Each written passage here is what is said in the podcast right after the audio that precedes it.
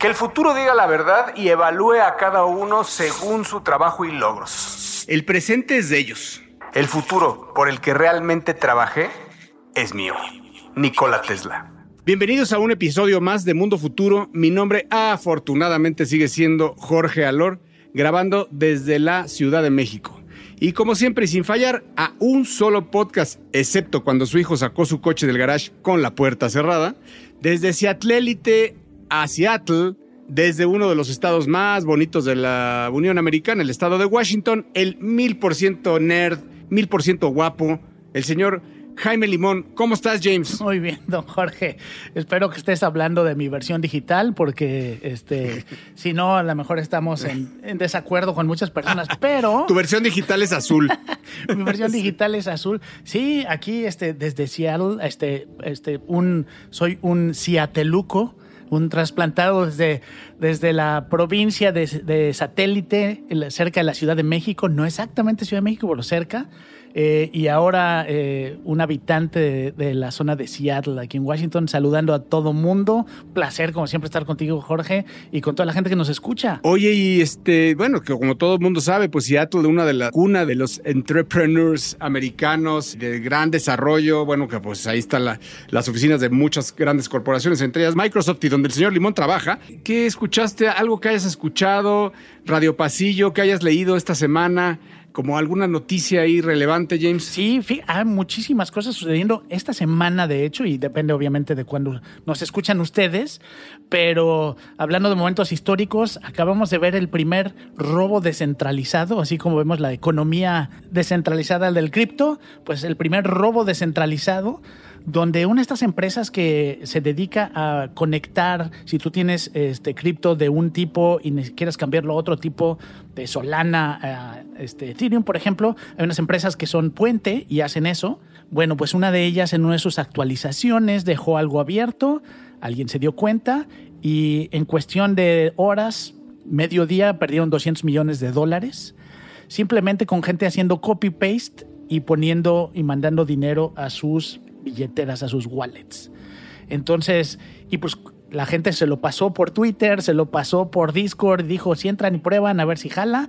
Y entonces vimos nuestro primer robo descentralizado eh, de un bridge de cripto esta semana. Sí, seguramente el primero de muchos robos que estaremos eh, viendo descentralizados y ataques a la blockchain, ¿no? Que, que pues tendrá que demostrar de qué está hecha. Y bueno, fallando como siempre por sus múltiples viajes, ahora nos deja plantados por uno de los proyectos más ambiciosos en torno al metaverso de México el Queretaverso, una de las mentes que piensa en polígonos, el mismísimo señor Mario Valle. ¿Qué pasa, Mayito? Mis queridísimos carnales, Jaime, Jorge, Emilio, ¿cómo están?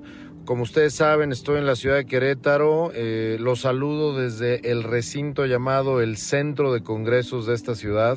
Eh, muy contento porque estoy, como también saben, en medio de un evento llamado Queretaverso, que es el que quiero contarles en esta cápsula. Evidentemente no pude estar en la grabación en tiempo real con ustedes, pero bueno, el buen Emilio hará magia y nos ayudará a contar la historia. Así que quédese con nosotros, esto es Mundo Futuro, el principio del fin. Mundo, mundo futuro. Mundo futuro. El principio del fin. Es una producción de Sonoro con Jorge Alor, Mario Valle y Jaime Limón.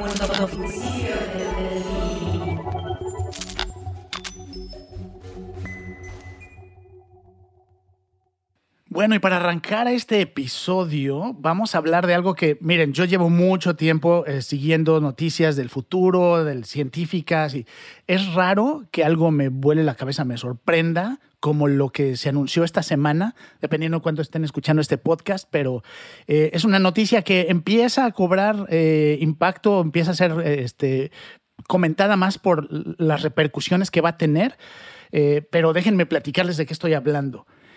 Eh, unos científicos del Instituto Weizmann en Israel acaban de anunciar que lograron crear embriones sintéticos. Eso significa que lograron crear vida sin la necesidad de esperma, óvulo o de una matriz animal. A ver, ya habíamos hablado aquí eh, de muchas cosas, de, de, edición genética, hemos hablado, incluso me acuerdo que hablamos de, un hotel en donde se iban a rentar los vientres porque los humanos del futuro, quizá las madres ya no querrían llevar a los hijos en los vientres y, iba a ser más seguro de alguna forma llevar a estos hijos que iban a estar genéticamente alterados en una placentas y en vientres alquilados en donde iban a poder controlar todo el tiempo sus signos vitales. O sea, esa noticia que dimos en algún podcast pasado se acaba de ver como un cuento de Hansel y Gretel. O sea, vamos a fabricar humanos ¿Eso es lo que estás diciendo? Exactamente, estamos hablando de humanos sintéticos. Es decir, no, para algunos de ustedes que a lo mejor les tocó vivir hace muchos años, en 1996, el mundo se sacudió cuando anunciaron que había una oveja, Dolly la oveja, que era resultado de, un, de un proceso de clonación. Pero ese proceso de clonación tomaba DNA de una oveja que ya existía, seguía el proceso de fertilización que conocemos, eh, implantaban el embrión dentro de otra oveja y nació este clon que compartía DNA con una oveja que ya existía. Y ese era Dolly. Y, la gente se volvió loca. De lo que estamos hablando ahorita es aún más revolucionario porque no se requiere del proceso natural que conocemos. Estamos hablando de que el profesor Jacob Hanna eh, en Israel, y que obviamente está trabajando ya también con una startup que está metida en esto, eh, logró dos cosas en el transcurso del último año. Uno es reemplazar la matriz y crear una matriz mecánica que permite que los embriones se desarrollen sin necesidad de una matriz eh, eh, biológica. Y luego a eso eh, sumaron el estudio que estaban haciendo de las células madre, que mucho, hemos escuchado mucho de todo el desarrollo que está haciendo utilizando células madre.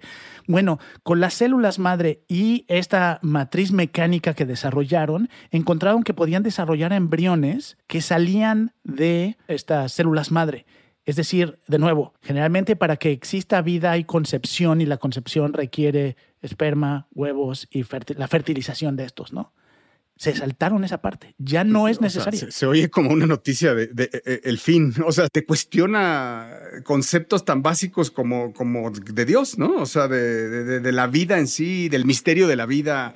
Eh, está, está muy fuerte. Y lo que decías de Dolly, eh, bueno, James, hoy en día ya lo van a hacer con humanos o es un tema de experimento aún con animales. Mira, públicamente han dicho, y eso ya lo vivimos con otros desarrollos, donde públicamente se platica, bueno, este, el desarrollo que hemos hecho y la investigación ha sido con eh, ratones.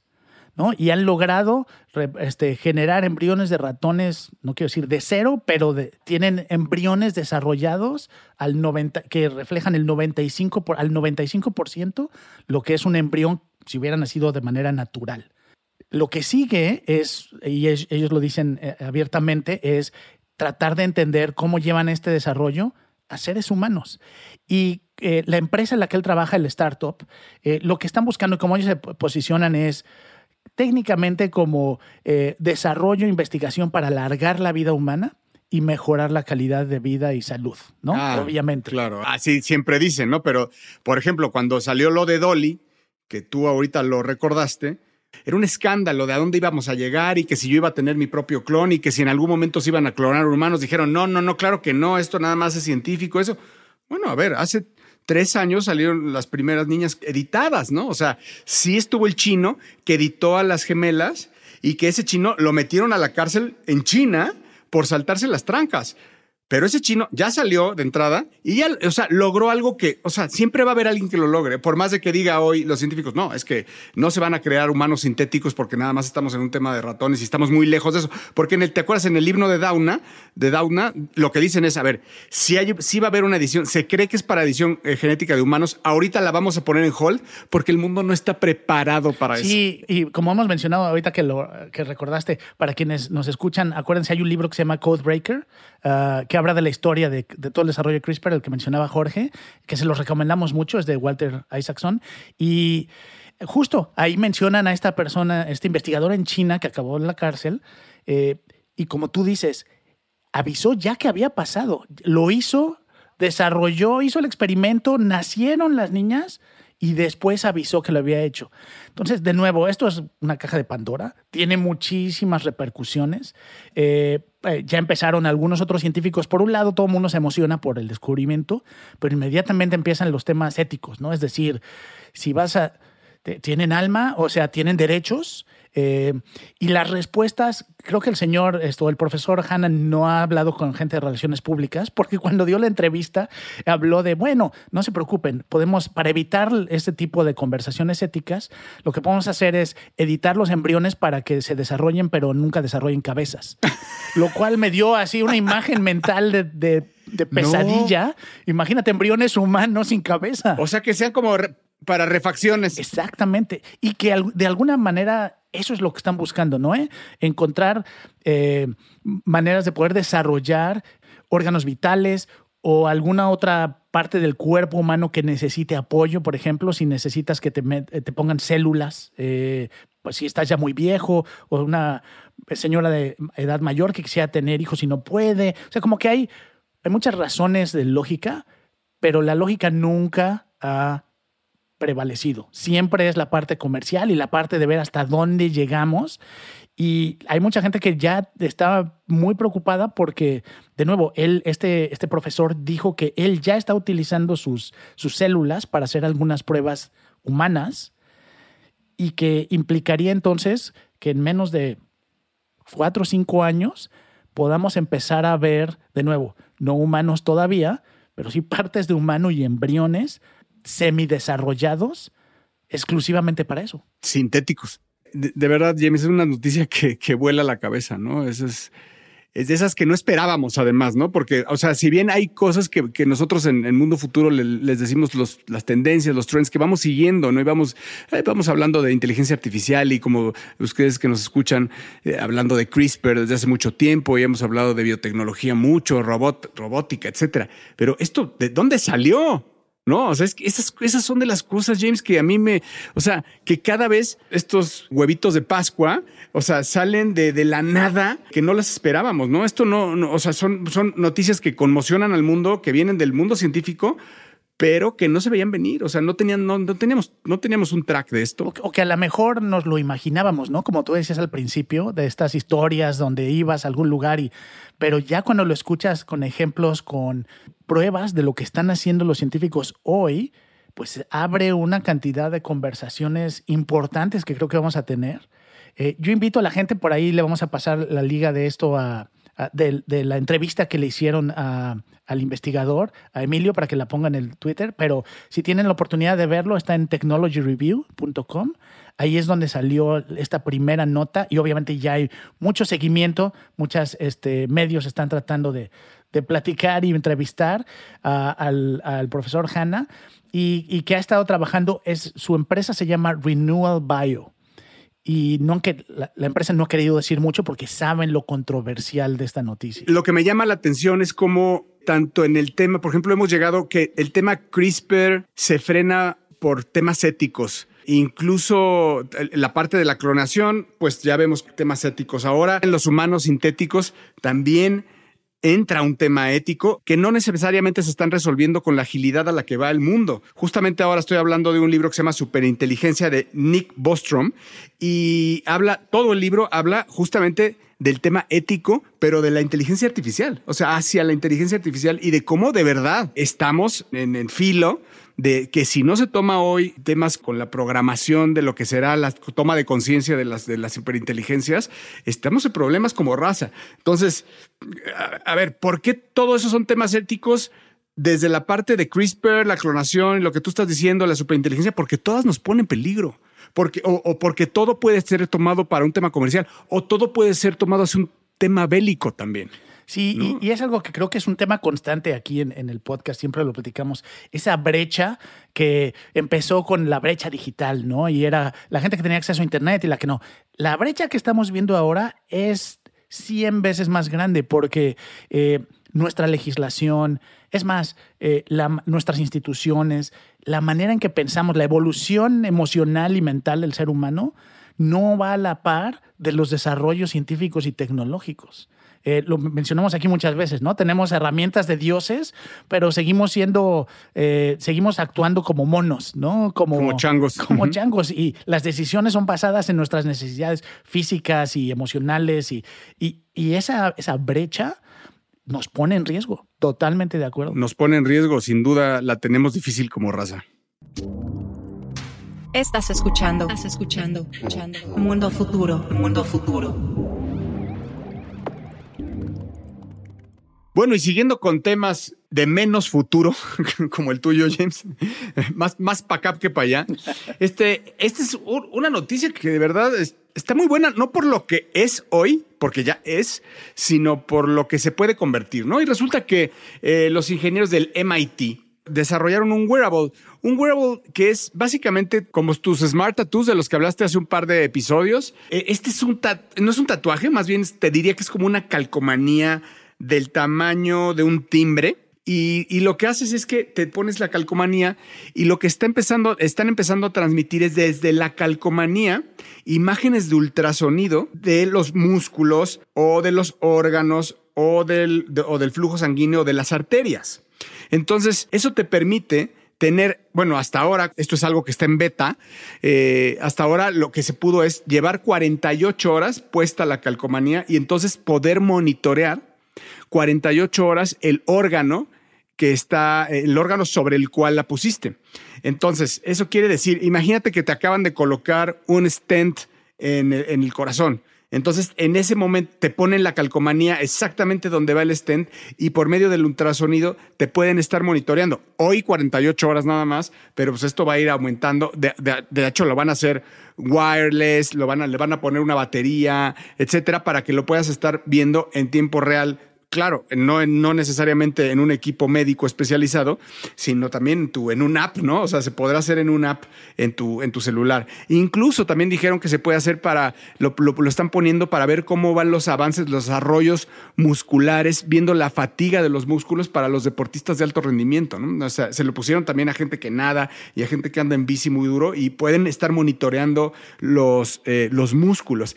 Y la, y la más bonita de todas que se me hizo fue que lo, lo ponen en en el vientre materno y estás monitoreado, estás viendo el bebé en tiempo real como si te estuvieran haciendo un ultrasonido. ¿Te acuerdas que te ponen, a las mamás les ponen en la panza el gel y que el gel pues ti- a- a- traen un aparato de ultrasonido enorme que tiene como, Como un lector, ¿no? Como un lector, sí, como un lector. Te lo ponen en la panza y estás viendo ahí el bebé. Entonces, eh, en, en primera esto pues va rápidamente va a evolucionar a que las im- a, a la calidad de las imágenes para que sean en alta definición y todo por medio de ultrasonido, porque recordemos pues que adentro del cuerpo no hay luz, ¿no? Entonces todo no no no podríamos ver imágenes este porque no hay luz. Entonces todo tendría que ser por- con ultrasonido, pero también hay ultrasonidos de alta definición, ¿no?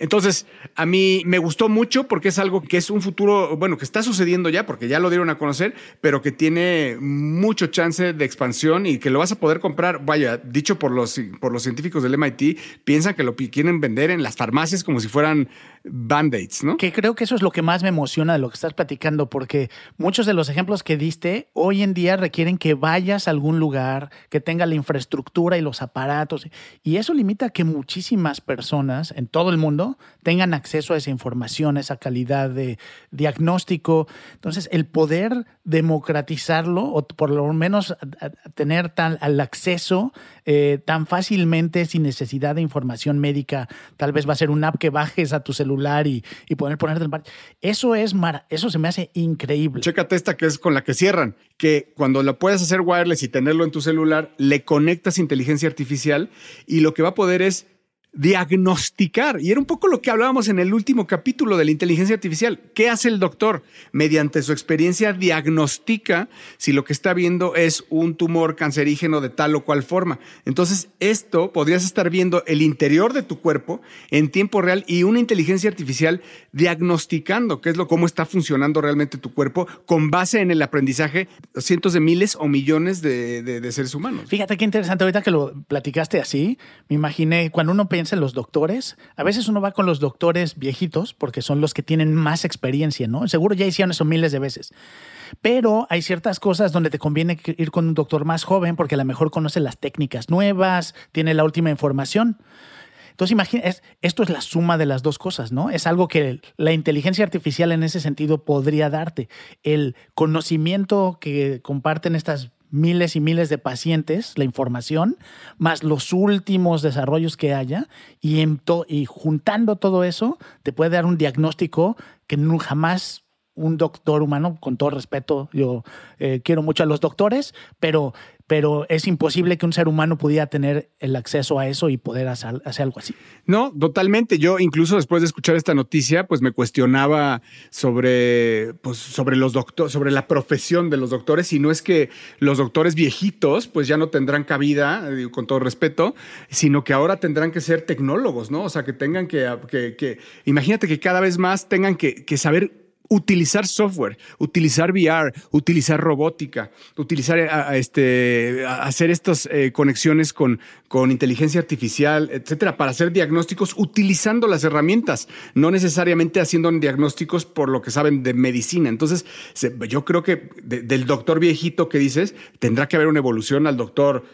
No estoy diciendo si joven o no, pero por lo menos tecnólogo. Imagínate el potencial que hay en la industria médica, el poder hacer estaciones de... Y eso ya lo estamos viendo un poquito, ¿no? Aquí con medicina preventiva me ha tocado ya ver lugares donde te paras frente a una pantalla y te toma tus signos vitales, y, eh, pero llevarlo eso a lo mejor a una oficina de un doctor, eh, donde a lo mejor el doctor, o la enfer- a lo mejor ya no ves al doctor eh, en ningún momento.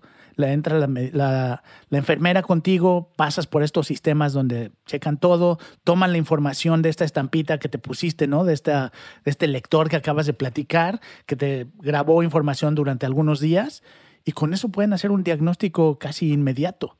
Entonces, nuestra relación con los doctores y el impacto que puede tener en el desarrollo de estos equipos nuevos, ¿no? Que a lo mejor el doctor viejito maneja con voz para no tener que saber código ni nada. Eh, hay un chorro de potencial ahí. Oye, ¿y, a lo- y- y quién nos dice que, que- que quizá estos doctores trabajen en...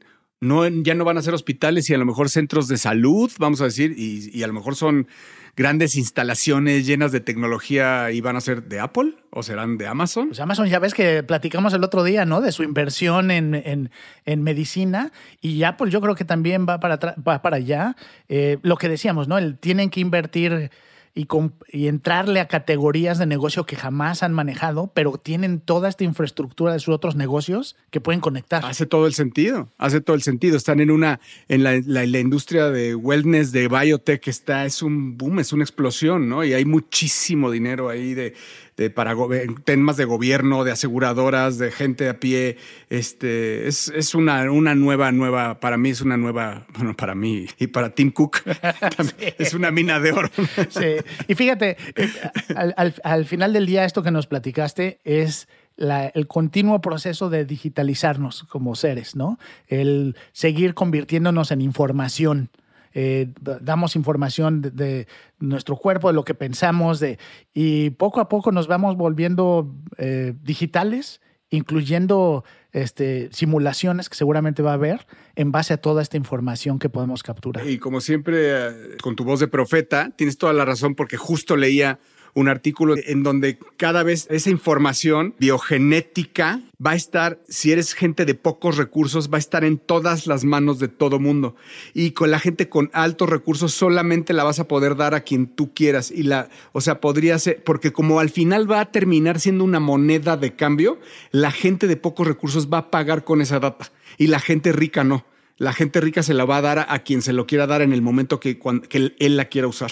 Está rudísimo, ¿no? Claro, claro, eh, porque ahí, de nuevo, venimos arrastrando todas estas cosas donde no, no no evolucionamos como, como, como seres y seguimos con cosas territoriales y de control y de poder, pero eh, justo es, es un reflejo más, ¿no? Donde si no tienes con qué pagar, pues pagas con tu información, con lo que tienes, con tu ser, mientras que la gente que sí tiene para pagar, esa es la que, esa es la que eh, va a poder limitar el acceso a su propia información.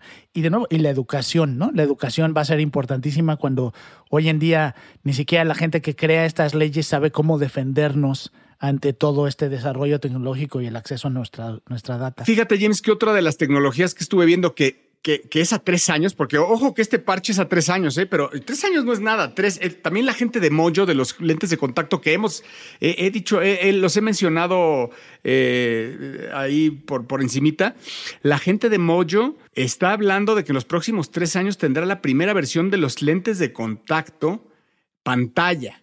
Entonces, bueno, a ver, me, llamó la atención que, que, primero, que están fondeados por más de 30, de, de 30 fondos. O sea, tienen, hasta ahorita hay muchísimos intereses ahí de Big Techs, de muchos, y, vaya, hoy lo que, lo que yo no había, me había percatado era que era como un ojo, o sea, es como un lente de contacto que te pones, pero no se mueve.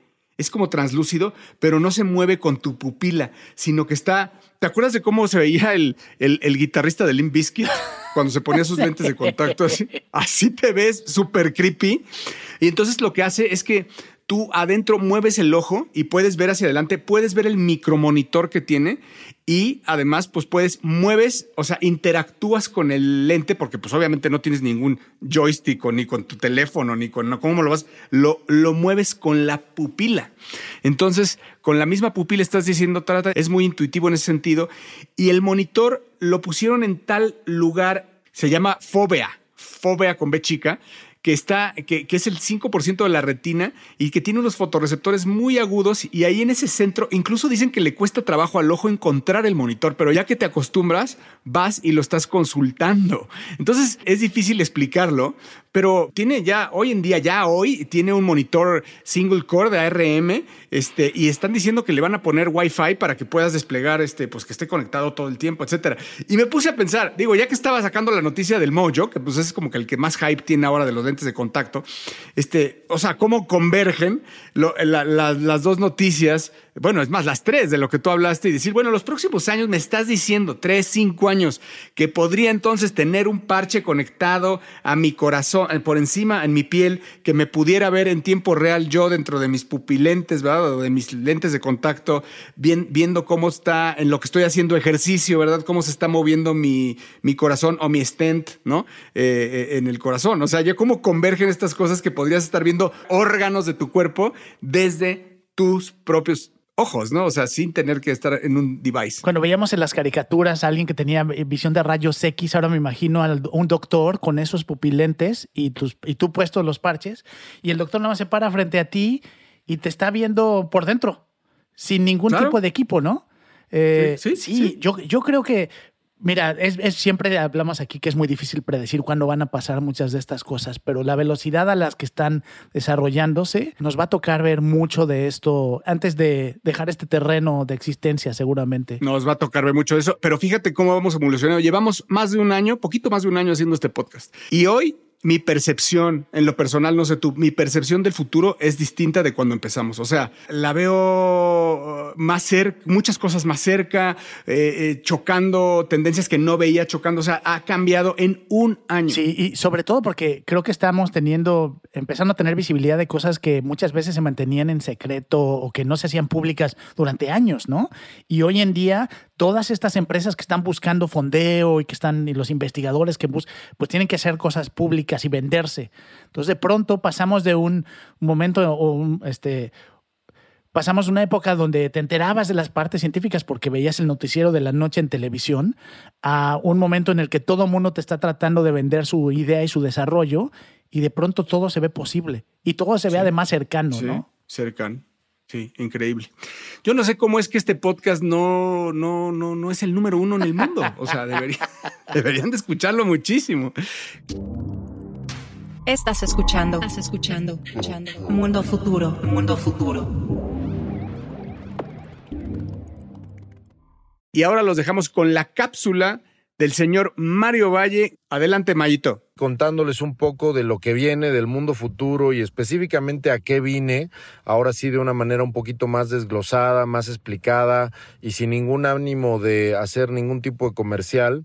Como ustedes saben, para que yo le eche piropos a un gobierno de cualquier nivel, pues está cabrón, pero la verdad es que esto que se hizo con el gobierno de la ciudad de Querétaro eh, me demuestra a mí como inversionista, como alguien que pertenece a la iniciativa privada, me demuestra que hay una voluntad bien interesante para poder apoyar de una manera muy vertical a la industria que pues como ustedes saben me ha dado de comer los últimos 23 años aproximadamente, ¿no?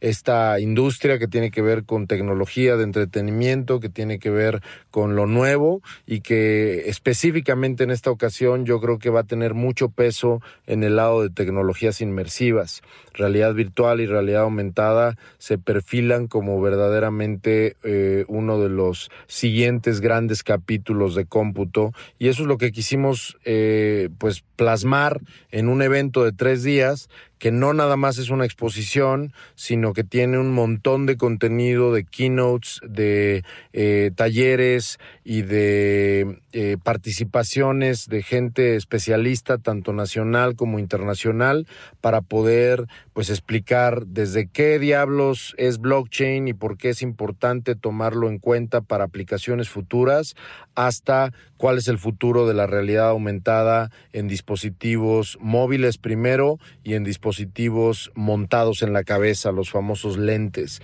De ese tipo de contenidos estamos hablando cuando les hablo de los contenidos que se han compartido en este evento al que tengo pues mucho, mucho privilegio y mucho gusto de, de ser uno de los organizadores y de los participantes este, desde la trinchera de Altered Ventures y desde la trinchera de Gaming Partners. En fin, para platicarles concretamente de la participación de Rich Lotlikar. Rich Lotlikar, como ustedes saben, lo hemos mencionado anteriormente en otros episodios. Él es CEO y co-founder de un startup llamado Superworld y no tienen idea qué interesante fue su presentación. La presentación de Rich se orientó en hablar del futuro de la realidad aumentada. No nada más habló de Superworld, que en realidad no es el caso el día de hoy explicar qué es, digo, dicho sea de paso, en realidad nada más es explicar muy rápidamente que es una aplicación y una startup que está orientada a en un mundo virtual basado en blockchain, eh, hacer una especie de capa encima de la Tierra, del, del, planeta Tierra, una capa virtual donde tú puedes comprar parcelas y crear eh, lo que se te ocurra, audio, video, eh, mundos en 3D, objetos en 3D, arte, etcétera, a nivel realidad aumentada. Pero bueno, eso es lo que hace Superworld. Pero lo que quiero contarles y que me voló un poco la cabeza es justamente esta, esta, esta visión de futuro que Rich, una persona que tiene un antecedente impresionante a nivel venture capital, a nivel private equity, o sea, el cuate es financiero, banquero de formación, eh, también tuvo una formación muy fuerte en Hollywood, él es socio de Michael Bay, que seguramente a algunos de ustedes les sonará, uno de los directores de cine de acción este, más importantes de Hollywood. Bueno, pues ellos tienen un estudio de efectos especiales y de realidad virtual allá en Hollywood juntos, pero específicamente la visión de futuro que tiene el buen Rich tiene que ver con no solamente estos dispositivos montados, estos dispositivos montados en nuestra cara que podrían ser efectivamente lentes o visores o incluso pedazos de vidrio, digamos, simulando algún tipo de layer enfrente de nosotros y la realidad entre nuestros ojos y la realidad, sino que el mismo Rich habló de a qué grado el cómputo cuántico va a ser una realidad en unos años para poder ayudar a que el dispositivo montado que tengamos en la cabeza sea una realidad de procesamiento, no solamente de display. Esto, vaya, al final del día la gente que estaba asistiendo a estas, eh, a estas pláticas, pues es gente que va desde los estudiantes hasta público general, por supuesto uno que otro inversionista o persona interesada en meterle eh, a todo esto, pero esta, esta plática de Rich a mí me voló la cabeza porque no nada más habló de Superworld, que tiene una aplicación móvil y que tiene esta capacidad de replicar lo que hizo Pokémon Go. Su plática se centró en el futuro en términos de modelos de negocio, de hardware y de software alrededor de la realidad aumentada. Y a mí me confirmó mucho de lo que Jaime ha dicho en muchas ocasiones dentro del mundo futuro, que eh, pintan primero a la realidad aumentada como un futuro cercano masivo y real, mucho más importante que la realidad virtual. Eso por un lado. Y ya para terminar la cápsula, porque no me quiero comer el, tiempo que me queda, eso es lo que me pareció interesante. Este, bueno, me parecieron interesantes muchas otras cosas más, pero tenemos el tiempo un poquito limitado. Les mando besos y abrazos, mis carnales. Yo sé que no pude estar con ustedes en vivo el día de hoy, pero espero sepan perdonarme y a nuestros queridos y queridas podescuchas pedirles que se suscriban, que nos echen el bolillo tradicional y yo les mando un abrazo y un saludo desde la ciudad de Querétaro a todo el mundo futuro. Abrazo. Como siempre, súper interesante lo que el señor Valle nos presenta. Así es como llegamos al final de este podcast. Le solicitamos que nos deje una crítica y constructiva, nos ponga nuestras cinco estrellas que nos merecemos, nos aviente un bolillito. Eh, como dice el señor Valle, si nos quiere seguir en Twitter, eh, el señor Limón está como arroba Mr. Lemon, el señor Valle como arroba Bilbeni, su servidor arroba El Padrino. Esta fue una producción del señor Emilio el Purista Miller. Eh, le agradecemos, le agradecemos eh, su, perfeccionismo, le agradecemos este, su, sus ganas, eh, que sin él esto no sería posible. Muchas gracias y hasta la próxima. Esto fue Mundo Futuro, el principio del fin.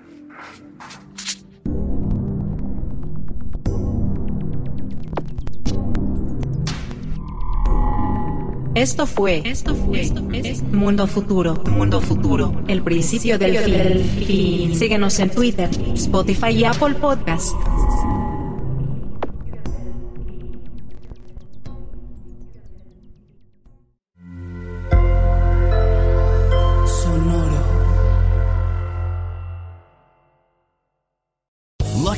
Casino asking people what's the weirdest place you've gotten lucky? Lucky? In line at the deli, I guess? Aha, in my dentist's office. More than once, actually. Do I have to say? Yes, you do. In the car before my kids' PTA meeting. Really? Yes. Excuse me, what's the weirdest place you've gotten lucky? I never win and tell. Well, there you have it. You can get lucky anywhere playing at LuckyLandSlots.com. Play for free right now. Are you feeling lucky? No purchase necessary. Void where prohibited by law. 18 plus. Terms and conditions apply. See website for details.